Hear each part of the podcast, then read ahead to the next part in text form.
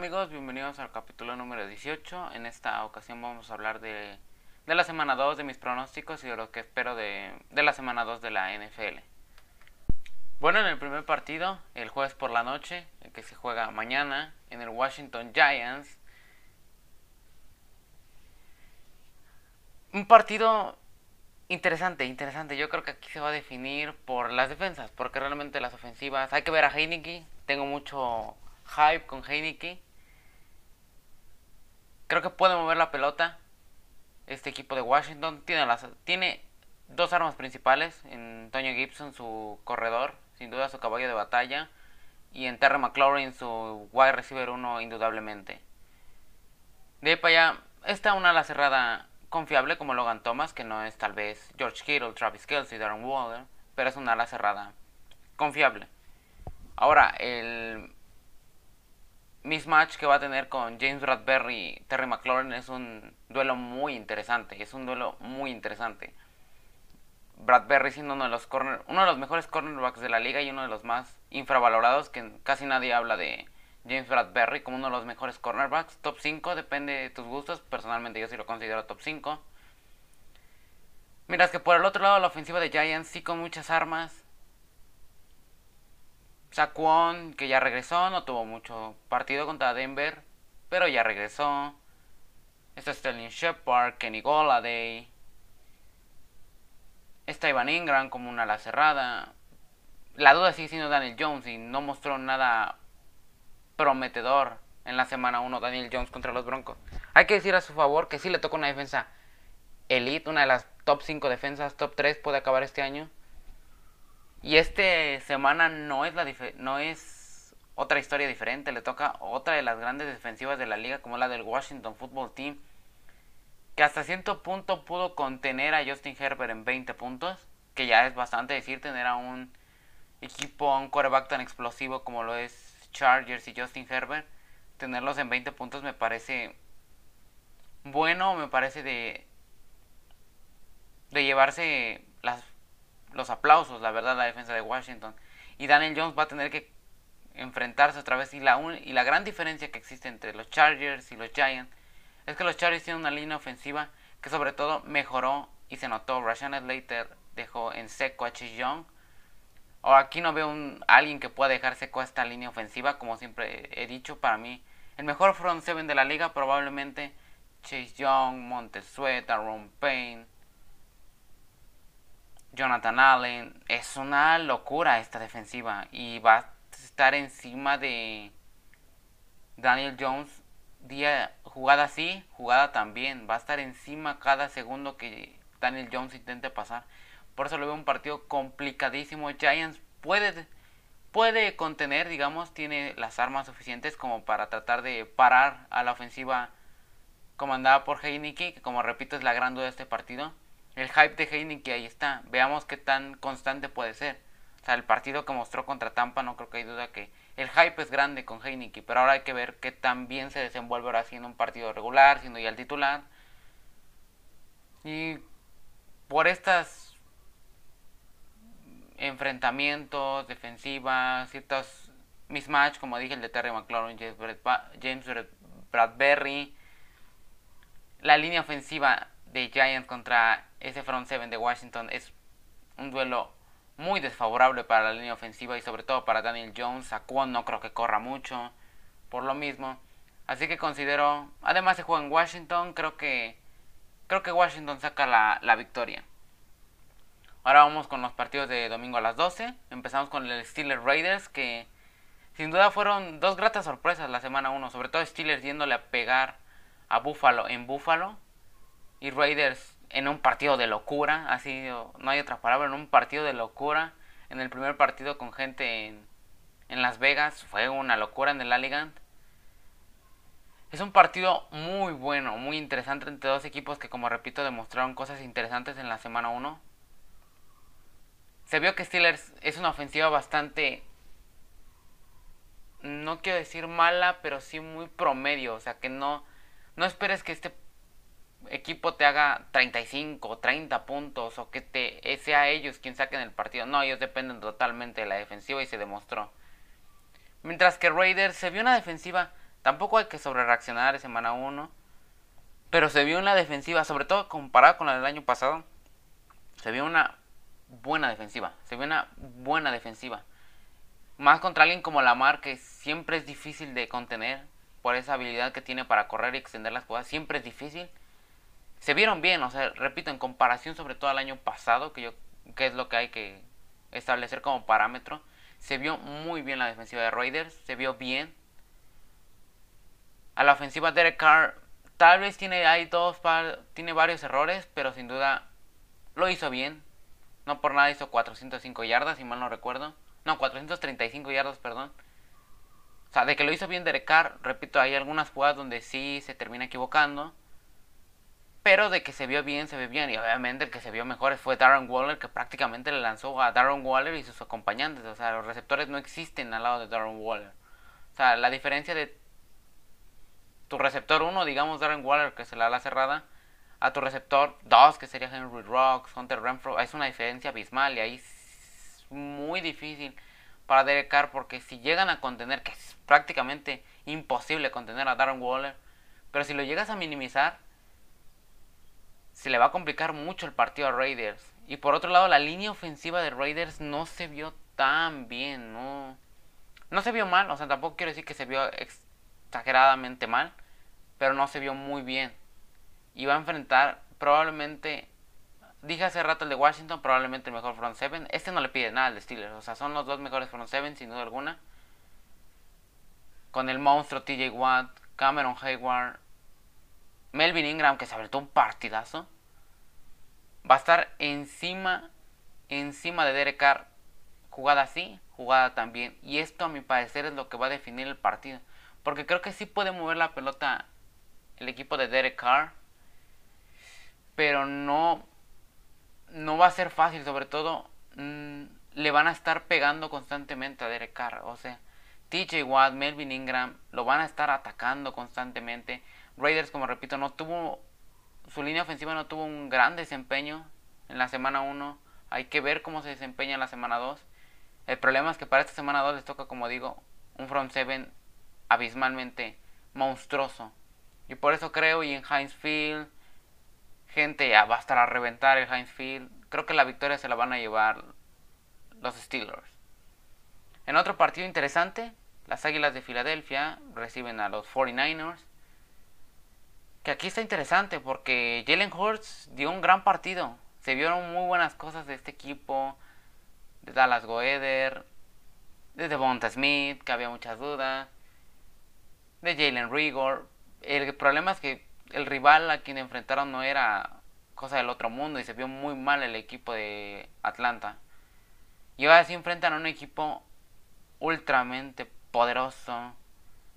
Divo Samuel, George Kittle, el surgimiento de Laia Mitchell tras la legión de Raheem Monster que se pierde toda la temporada para sorpresa de nadie.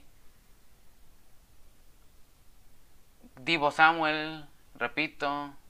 Brandon Ayuk que no tuvo para nada un buen partido contra Detroit. Pero digamos, las armas están ahí, una línea ofensiva brutal, una muy buena defensiva comandada por Nick Bosa. Que sí, sufrieron de más y sufrieron mucho contra Lions que no era un partido que todos esperábamos que sufrieran. 33 puntos les meten. No es una cifra menor contra un equipo que realmente no tiene armas. Pero aquí yo creo que no, no veo una sorpresa de Eagles, la verdad. Creo que 49ers va a aprender de la semana 1 de no confiarse tanto y va a vencer, no sé, con cierta facilidad. Creo que Jalen Hurts va a poner las cosas difíciles, pero creo que 49ers se lleva la victoria. En el siguiente partido, este poco que decir, Browns Texans. Ojo, los Texans se vieron bien contra Jacksonville. Yo creo que es una de las grandes sorpresas. Tyrod Taylor se vio muy bien. Brandon Cook se vio bien. Pero estás enfrentando probablemente el mejor roster mínimo de la AFC. los Browns son probablemente el mejor roster de la AFC. Nick Chubb, esa línea ofensiva que es una locura. No va a estar Odell Beckham Jr., que tampoco me preocupa. Tienes ahí a Jarvis Landry, Schwartz, que se vio muy bien, fue una buena arma para Baker Mayfield. Donovan People Jones. A la defensiva tuvo un gran partido Miles Garrett contra el equipo de Kansas. Devon Clowney se vio bien. Ese perímetro comandado siendo por Denzel Ward, por John Johnson, Greg Newsom, Troy Hill. No, no, no, no veo. O sea, Texans sorprendió sí contra Jacksonville, pero contra Jacksonville, uno de los peores equipos de la NFL y contra un equipazo como son los Browns, no veo ningún tipo de sorpresa. Para mí los Browns se llevan la victoria. El Jaguars Broncos, otro partido donde Trevor Lawrence no se vio bien, no se vio bien en la semana 1, para nada bien. Y contra un equipo bastante malo, como repito, como dije hace unos segundos con Texans. Ahora se enfrenta a un muy buen equipo y a una muy buena defensiva como la de Broncos de Denver. No sé cómo le vaya a hacer Jaguars porque el partido está durísimo. Es en Jacksonville, está como que esa mínima ventaja de que es en Jacksonville, aunque sea pero no veo cómo. O sea, este equipo de Broncos, sobre todo la defensiva, es una locura. Bradley Chop, Von Miller, ese perímetro comandado por, por Justin Simmons. Ahí está Patrick Surtain, Karim Jackson como el otro safety, Ronald Darby, Kyle Fuller no veo cómo. O sea, este partido es peligrosísimo para los, para los Jaguars, sobre todo para Trevor Lawrence, que le van a estar pegando, pegando, pegando, pegando, pegando, pegando. Y por el otro lado, Teddy Bridgewater se vio bien, se vio confiable, tuvo un buen partido contra Giants, que yo sé que tampoco es el super mega equipo, pero se vio bien, tiene armas, se lesionó Jerry Judy, que queda, si mal no recuerdo, 6 a 8 semanas fuera.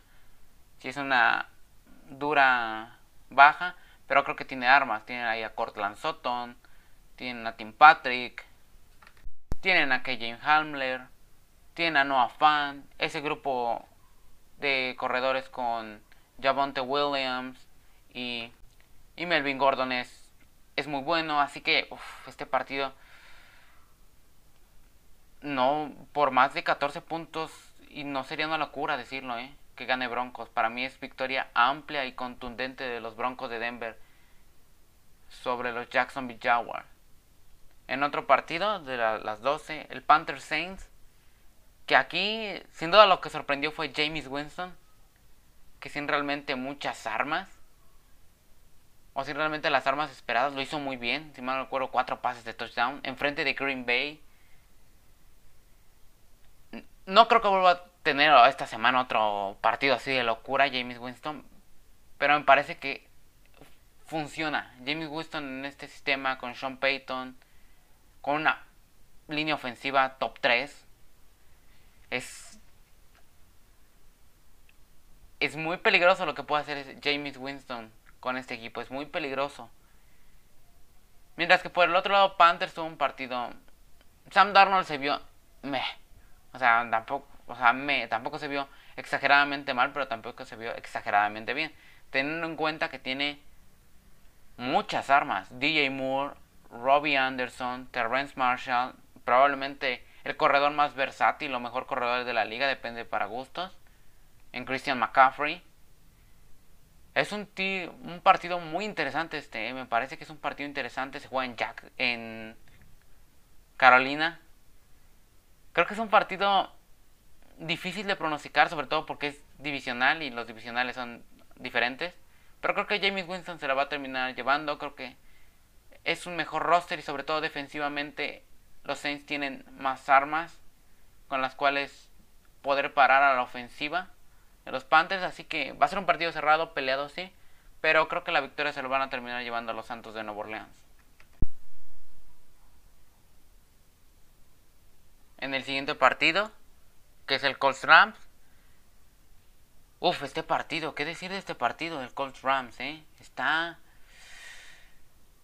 oh, difícil de de pronosticar porque Colts se vio no quiero decir mal, pero no se vio bien contra Seattle y se ha enfrentado a un equipo poderoso como Rams que se vio muy bien. Matthew Stafford se vio muy bien en el domingo por la noche en su debut en Los Ángeles se vio muy bien. Mientras que Colts se vio sobre todo muy dudoso, sobre todo, bueno, yo creo que en ambos lados del balón, pero sobre todo su defensiva, que yo creo que es la gran fortaleza de este equipo, no se vio bien contra Seattle. No se vio nada bien contra Seattle. Le corrieron, le pasaron. Y Rams tiene las armas para hacer eso e incluso más. O sea, tiene un buen corredor en Darrell Henderson, tiene una buena línea ofensiva, tiene las armas. Van Jefferson se vio muy bien. Cooper Cup, Robert Woods. Tienes a Tyler Hibbie como una ala cerrada regular que te puede cumplir, que te cumple. Y tiene una monstruosa defensiva Matthew Stafford que la que lo acompaña con Aaron Donald y Jalen Ramsey como sus dos grandes estrellas. Es un partido muy peligroso para los Colts. Es en casa, sí. Pero la verdad es un partido difícil, difícil, difícil, pero muy difícil para el equipo de los Colts. Sobre todo, repito, por el equipo que enfrenta, por cómo se vio en la semana 1, como Matthew Stafford se vio confiado yendo largo. Sean McVay abre el libro de jugadas, cosas que no podía hacer con Jared Goff, las puede hacer con Matthew Stafford. Y aquí yo creo que Colts es un buen equipo, va a poner, no la va a poner fácil, no la va a poner fácil. Carson Wentz, no quiero decir que se vio bien, pero se vio mm, decente. El juego terrestre, tal vez Jonathan Taylor fue el que decepcionó. Naheem Hines lo hizo muy bien. Pero no veo por dónde, o sea, lo veo muy difícil, no veo ni que la defensiva pueda aguantar a la ofensiva de los Rams, ni que la ofensiva de los Colts pueda vencer a la excelente defensiva de los Rams, así que considero que va a ser una victoria no amplia, pero sí con autoridad de los Rams. En otro partidazo de domingo a las 12, Dolphins Bills en Miami. Dolphins ganando, pero con el rosario en la mano contra el equipo de los Pats. Tua no se vio mal, pero tampoco se vio bien. Se vio regular. No se vio del otro mundo. No, no fue nada del otro mundo lo de Tua. Pero digamos, se vio bien. Se vio, se vio hasta, hasta cierto punto bien. Tal vez el error de la intercepción no fue tan largo tampoco. Pero gran sorpresa la derrota que se llevan ante los Steelers.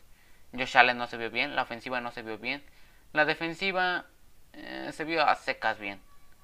Pero lo que preocupa obviamente es esa defensiva, esa es la defensa.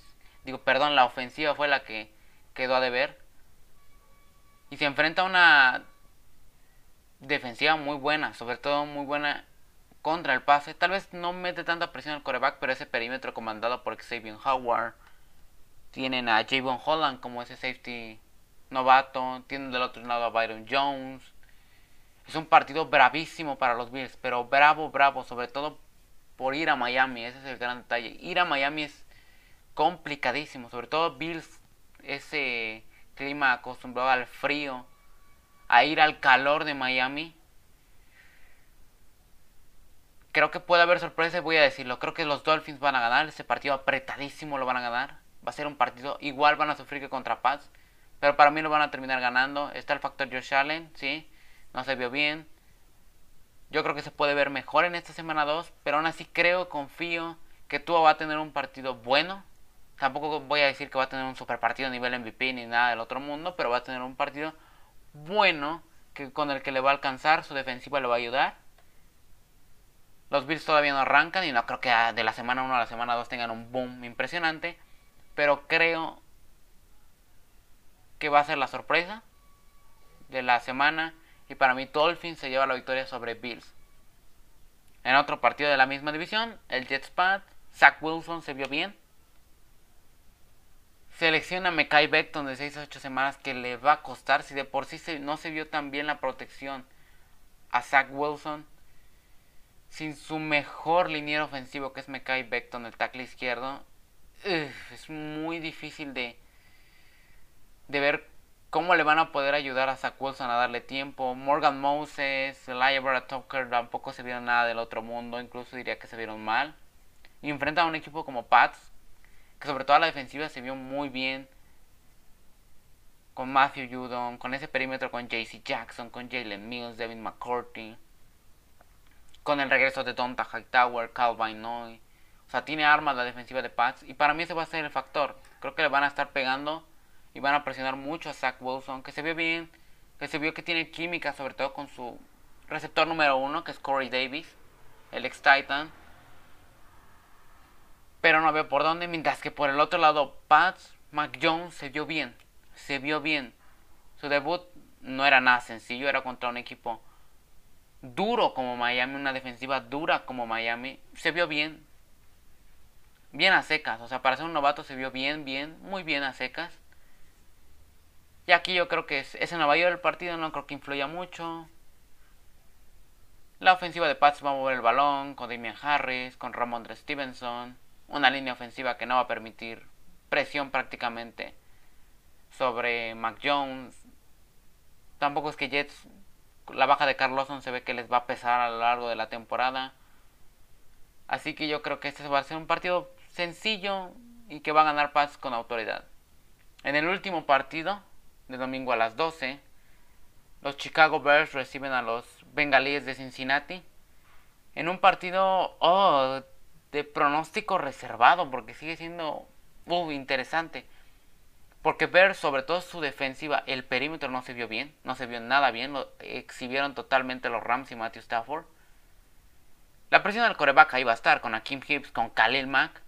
Y se enfrenta a una línea ofensiva malita, malita, muy mala la verdad, como la de Bengals. Pero Bengals dio la sorpresa contra los Vikings la semana 1, ganándoles en overtime 24-27. Con un Joe Mixon que se vio muy bien. Con un Jamar Chase que todos estaban en la duda y, que no se había visto en pretemporada. Con un Jamar Chase que se vio muy bien.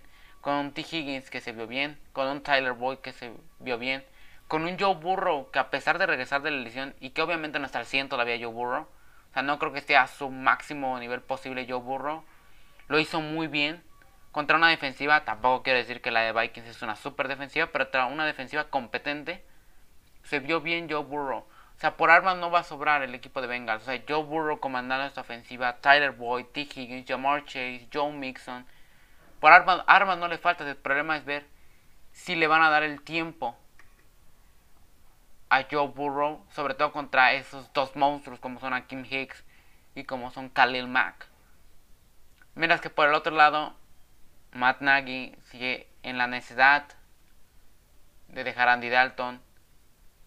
Yo no lo acabo de criticar lo, porque lo haya dejado contra Rams, porque me parece que era algo muy duro para Justin Fields meterlo en un partido contra una defensiva tan dura como es la de Rams en un prime time Ahí no lo juzgo, me parece que para semana 1 me parece bien.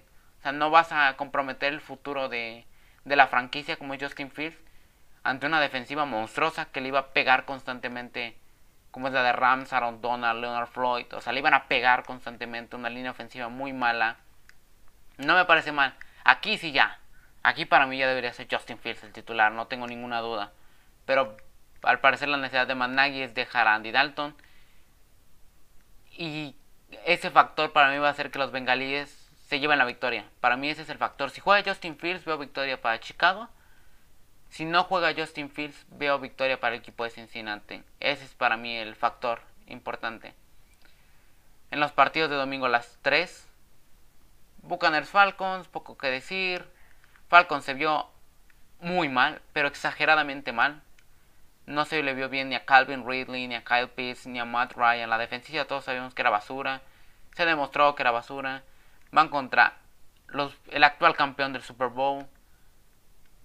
Que tiene armas por doquier. Anthony Brown, Mike Evans, Chris Godwin, Rob Gronkowski, OJ Howard, Cameron Braid. Comandados por Tom Brady. Una, una muy buena línea ofensiva con dos corredores así endebles como lo son Leonard Fournette y, Ronald Jones, con una defensiva monstruosa que sobre todo a la hora de meter presión al coreback, con JPP, con Shaquille Barrett, con Joe Tyron, el novato que se vio bien, con Vita vea como esa fuerza imparable. No veo por dónde, aquí sí poco que analizar, veo una victoria para el equipo de los Bucaneros de Tampa. En los otros tres partidos, obviamente, es como para decir que veo ofensivamente muchos puntos, defensivamente muy malos a, los seis, a los seis. O sea, no hay duda de que a los seis. Vamos con el primero, el Cardinals Vikings. Con lo sorprendente que se vio Kyler Murray esta ofensiva. Con cinco touchdowns totales, cuatro por aire, uno terrestre. Contra una muy mala defensiva contra Titans. Esta semana se enfrenta a una mejor defensiva como Vikings, pero que no se vio bien contra un equipo malito como lo es Bengals. Y con eso que mostró Kyler Murray y la ofensiva, yo creo que va a ser un partido de muchos puntos que no creo que Kirk Cousins y compañía aguanten ese ese tú por tú, ese tiroteo por decirlo con Kyler Murray. Justin Jefferson no se vio bien en la semana 1, quedó de ver obviamente. Obviamente va a agarrar ritmo y va a demostrar porque es uno de los mejores receptores de la liga. Pero yo creo que aquí Cardinal sí es superior ofensivamente. Sobre todo se vio mejor. O sea, se vio una mejor química a diferencia de la de Vikings. Mientras Vikings no tiene una línea ofensiva que le dé tiempo a Kirk Cousins. Y por otro lado está Chandler Jones que se aventó nada más 5 capturas de coreback contra Titans. Contra una línea ofensiva que eh, tampoco es del otro mundo, pero una buena línea ofensiva. La, lo hicieron ver mal. JJ Watt se vio bien. Chandler Jones, repito, como un monstruo. Tannehill va, va a soñar con él toda la semana. Y aquí yo creo que es importante. Yo creo que tienen ese pelín, sobre todo, de presionar al coreback de Cardinals con Chandler Jones. Está Daniel Hunter del otro lado. Y está Daniel Hunter como ese cazamariscal es increíble. Pero no veo, la verdad, como Vikings le puede aguantar ofensivamente a un partido que va a estar más de 30 puntos, 60 puntos en total. No veo cómo puede aguantar ponerse al tú por tú con los Cardinals, así que veo a los Cardinals llevándose la victoria. En el otro partido, Seahawks Titans, este igual va a ser un partido de puntos, más de 60 puntos, 30 por ambos no me sorprendería. Titans no se vio bien, Julio Jones no se vio bien, Derrick Henry no corrió el balón, AJ Brown tampoco se vio bien, Ryan Tannehill estaba aterrorizado y pensando que Chandler Jones ya lo tenía a un lado. Mira, que por el otro lado Seahawks se vio muy bien ofensivamente. Tyler Lockett se vio monstruoso, como siempre, esa química con Russell Wilson. Russell Wilson se vio monstruoso otra vez.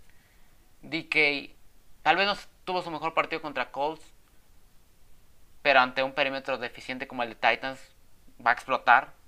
Gerald Everett como ese Tyrant se vio bien. Will Disley como otro Tyrant se vio bien. Chris Carson como ese toro sin duda. Ese caballo de batalla, un toro completamente. Chris Carson. Aquí va a ser un partido de quien anote más. O sea, quien tenga la última posición va a terminar ganando. O sea, no veo.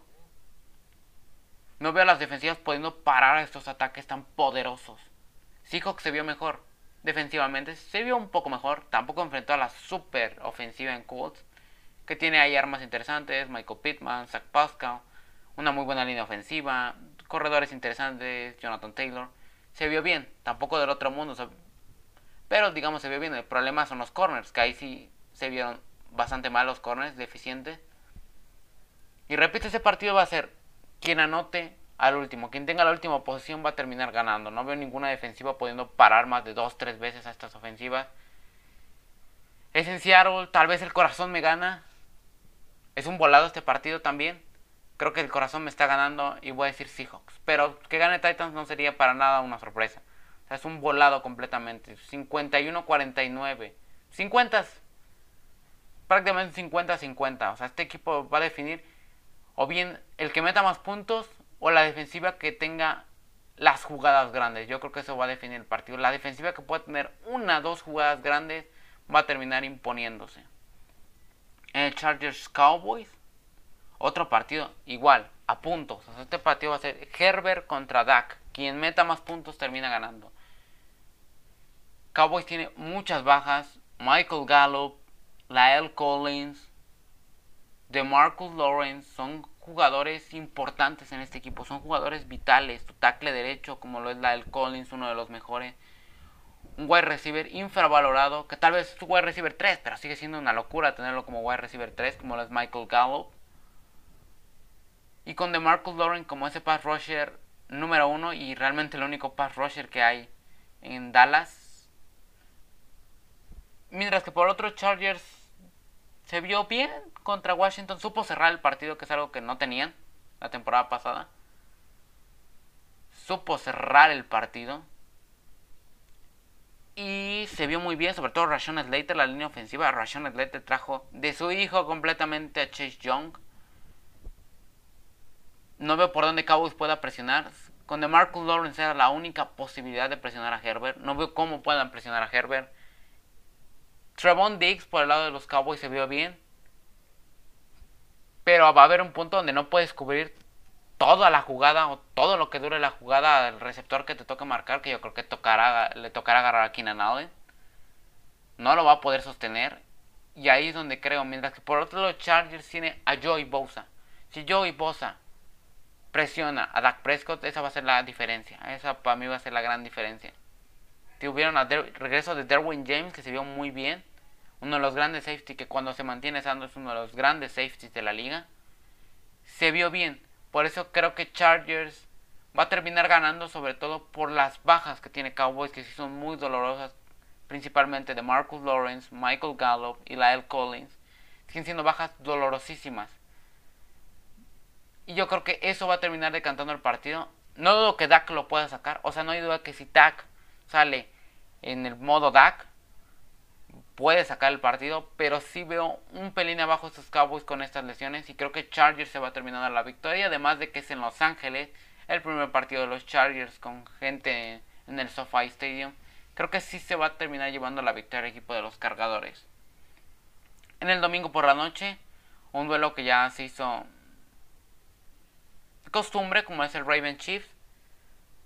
Y otra costumbre que ha agarrado es que Mahomes los trae de sus hijos. O sea, esa costumbre ya las agarró Mahomes de darles hasta para llevar a los Ravens. Y, y si en temporadas pasadas se veían mejor los Ravens, esta temporada no se ve bien. Las bajas en los running backs les costó. Ya no es tan fácil ese engaño de carrera con Lamar. Porque ya no tienes el peligro de tener ya sea J.K. Dobbins, a Gus Edwards, como tus dos running backs principales de la temporada pasada. Se les fueron, se les lesionaron, perdón. Y si les termina costando el juego aéreo es uh, Sammy Watkins se vio bien, pero solo sabemos que Sammy Watkins en semana 1 es Calvin Johnson con Jerry Rice. Es, es una locura. Miras que Chiefs demostró porque es el actual campeón de la AFC. Venciendo y remontándole un partido durísimo a Cleveland. Repito, Mahomes trae de sus hijos completamente al equipo de los Ravens. Esa conexión con Tyreek Hill, con Travis Kelsey es mágica. No veo cómo Ravens pueda competir. Es un partido peligroso para Ravens. No se vio bien en, el lunes por la noche contra Raiders, que no es un equipo ni cerca comparado con Chiefs. Y Mahomes los va a hacer pedazos. así tal cual. Mahomes los va a hacer pedazos y espero un partido durísimo para el equipo de los Ravens. A pesar de ser en Baltimore, no veo cómo puedan competirle a Mahomes y compañía. Y por último, el lunes por la noche, un partido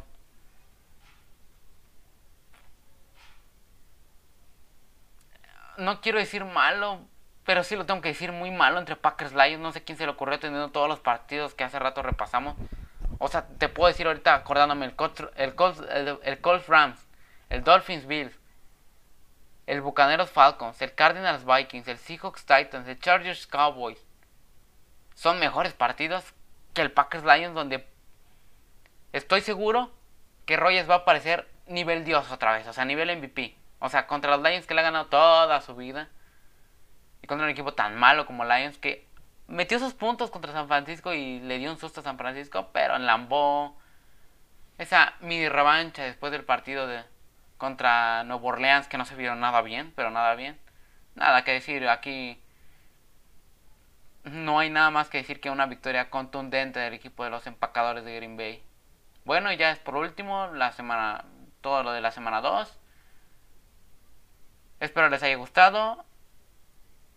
Sé que no me fue muy bien la semana pasada con los pronósticos. Espero estar ir mejor y nos escuchamos en la próxima.